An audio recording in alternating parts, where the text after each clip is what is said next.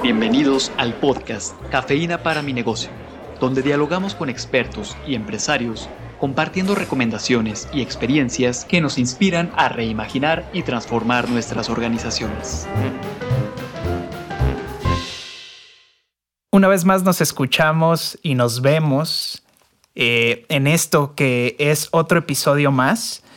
Y el día de hoy grabando desde una cabina nueva que, que también nos tiene con aires de, nuevos momentos y nuevas pláticas y para eso el día de hoy contamos con una invitada de primer nivel, Carla. Así es, eh, ella es Sophie Gascón. Hemos trabajado con ella, con su esposo, con su equipo de trabajo de la empresa. Y bueno, ella nos contará un poco eh, cómo han ido tomando fuerza en esta iniciativa de MEXA. Gracias, Sophie, por estar aquí. Vale la pena decir que es egresada de aquí mismo del ITESO, de la carrera de diseño, y bueno, charlaremos un poquito con ella. Platícanos, Sofi, y darte la bienvenida una vez más. Eh, ¿Cómo nace Mexa y cómo esto ha sido parte de tu historia de vida? Ok, eh, muchas gracias, Carla y Rafa. Eh, bueno, Mexa nació primero como, como un hobby personal que empecé yo a hacer sillitas, este, y luego venderle a un amigo por aquí, y luego a alguien que quería para su casa. Empezamos de hecho haciéndolas para mi casa cuando me casé. Y de eso pasó pues a hacer un negocio en la cochera de, mi casa, donde empezamos a, hacer pues para algunas personas, ¿no? Para conocidos sobre todo. Eh, de ahí eh, empezamos a crecer muy rápido como eh, mucho más rápido de lo que, de lo que yo podía este, manejar. Eh, y Marco, mi esposo, empezó a venirse conmigo a este negocio. Él es arquitecto y él tenía su oficina de arquitectura y acabó viniéndose conmigo a esto que pintaba más prometedor en aquel momento. Este, empezamos a vender en Estados Unidos y una cosa llevó a otra y de repente teníamos un cliente muy grande y andábamos mandando contenedores y teníamos el terreno de al lado de mi casa haciendo sillas y contratando gente y, bueno, ahora tenemos este, una fábrica eh, con más de 100 personas y pues ya es una empresa establecida, diría yo en este sentido y, me encanta cómo cuando tenemos oportunidad de platicar con empresarios, empresarias, resumen toda una vida de, empresa y de años en 30 segunditos que parecieran sencillos cuando en realidad no lo son.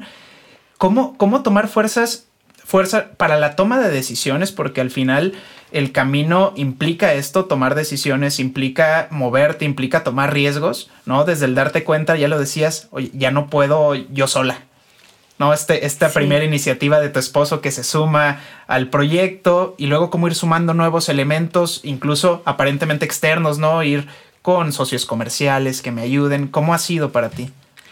Bueno, la primera pues ha sido también porque tomas oportunidades y a veces, a veces inconscientemente no sabes lo que va a implicar, lo que la dices, ay, ¿cómo, no, ¿cómo dejar ir esta venta, no?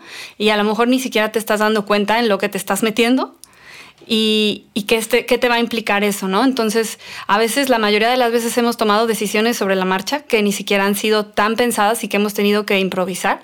Y pues gracias a Dios este, hemos hecho buen equipo. Marco y yo somos en unas cosas muy parecidos y en otras cosas totalmente diferentes y creo que eso nos ayuda mucho también. Todo lo, lo pensamos entre los dos desde el principio y hemos ido agregando al equipo a gente que pues hace las cosas de mejor manera que como lo haríamos solos, que nos aporta muchísimo. Y siempre también esas han sido decisiones muy pensadas por los dos, a qué personas integrar al equipo. Sofi, ¿qué ha sido ese gran motor para Marco dirigir la fábrica? Porque desde lo poco que los conozco a ustedes, Marco lleva una dirección fuerte en lo que es la fábrica y tú tienes un papel fundamental en la parte creativa y de inspiración de las piezas que van a salir de la fábrica, cómo han ido caminando y, tomando esta fuerza y esta motivación para que un negocio que empezó en una cochera ahora pueda ser una fábrica que tiene 100 colaboradores y que tiene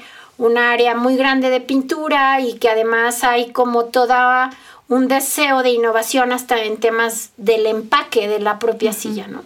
Bueno, creo que nace porque nos gusta mucho lo que hacemos. A los dos nos gusta mucho el diseño, que es pues la base de nuestra empresa. Realmente es una, somos una empresa que manufactura muebles, pero la raíz y lo que nos hace diferente es el enfoque que ponemos en el diseño, que bueno, es mi profesión y a Marco pues como arquitecto también es lo suyo y eso es siempre lo que nos ha movido y lo que nos hace creo diferentes y nos ha ayudado a sobresalir y a llegar a donde estamos, que siempre todo lo, lo vemos como desde ese amor por el diseño, por la historia del diseño, la historia de la silla, de, desde somos admiradores de grandes productores de sillas de fábricas que son las que han hecho los diseños icónicos del mundo y eso es como que lo que nos dice, ay, queremos ganarnos un lugarcito ahí entre, entre esos. Claro. Me encanta esto que compartes porque justo teníamos oportunidad de platicar previo a comenzar este capítulo y, nos compartías, ¿no? Cómo se han dado estas colaboraciones con otros diseñadores, con otros artistas del diseño y que justamente esta colaboración se da porque comparten esa mirada y esa esencia de, rescatar ¿no? este producto que, que, tiene tantas raíces a nivel de México, de los materiales, técnicas, en un producto totalmente nuevo y que se vuelve pues referencia ya en el tema de diseño. Sí, esa ha sido una parte muy padre, el poder colaborar con, con grandes diseñadores mexicanos y de otros países que pues han trabajado con nosotros diseñando las piezas de nuestro catálogo. Y es muy padre esta pues colaboración de lo que ellos traen su bagaje, todo lo que han aprendido, por ejemplo, los españoles con los que hemos trabajado y cómo conociendo lo que nosotros estamos haciendo en México, lo que tenemos de la artesanía, porque todas las piezas que hacemos tienen este, son procesos completamente artesanales todavía, a pesar de ser producciones en serie.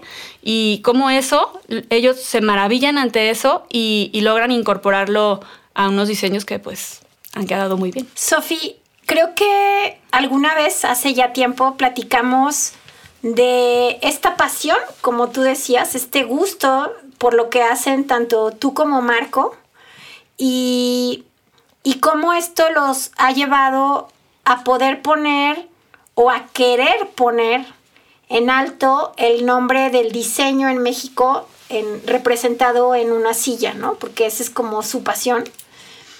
Y lo que alcanzo a identificar es, pareciera que la fuerza para que esa pasión se desborde en eso que hacen está como en dos niveles. El nivel personal, de eso que a ti te encanta, y cómo eso lo han ido llevando a la empresa y al equipo. Así lo alcanzo a ver. Pues sí, es que es una pasión por el diseño y también un amor por México que creo que mezclado es lo que hace la base de Mexa. Como los valores de Mexa es eso. Queremos que a través de estas sillas que, que surgen del diseño, decir lo hecho en México es hecho chido, lo hecho en México está bien hecho, lo hecho en México puede ser algo que está de nivel nivel mundial, no es, no es una chafura como muchas veces se percibe. Esa es parte de la razón por la que empezamos a, existir realmente. Qué mejor forma de poder cerrar este capítulo, ¿no? Con una empresa que, que pone en alto esta idea de que lo, hecho en México está bien hecho. Gracias por estar aquí con nosotros. No, gracias a ustedes. Gracias, Sofía. La cafeína comienza a hacer efecto. Compártanos sus impresiones en la sección de podcast de nuestro sitio web universidadempresa.iteso.mx.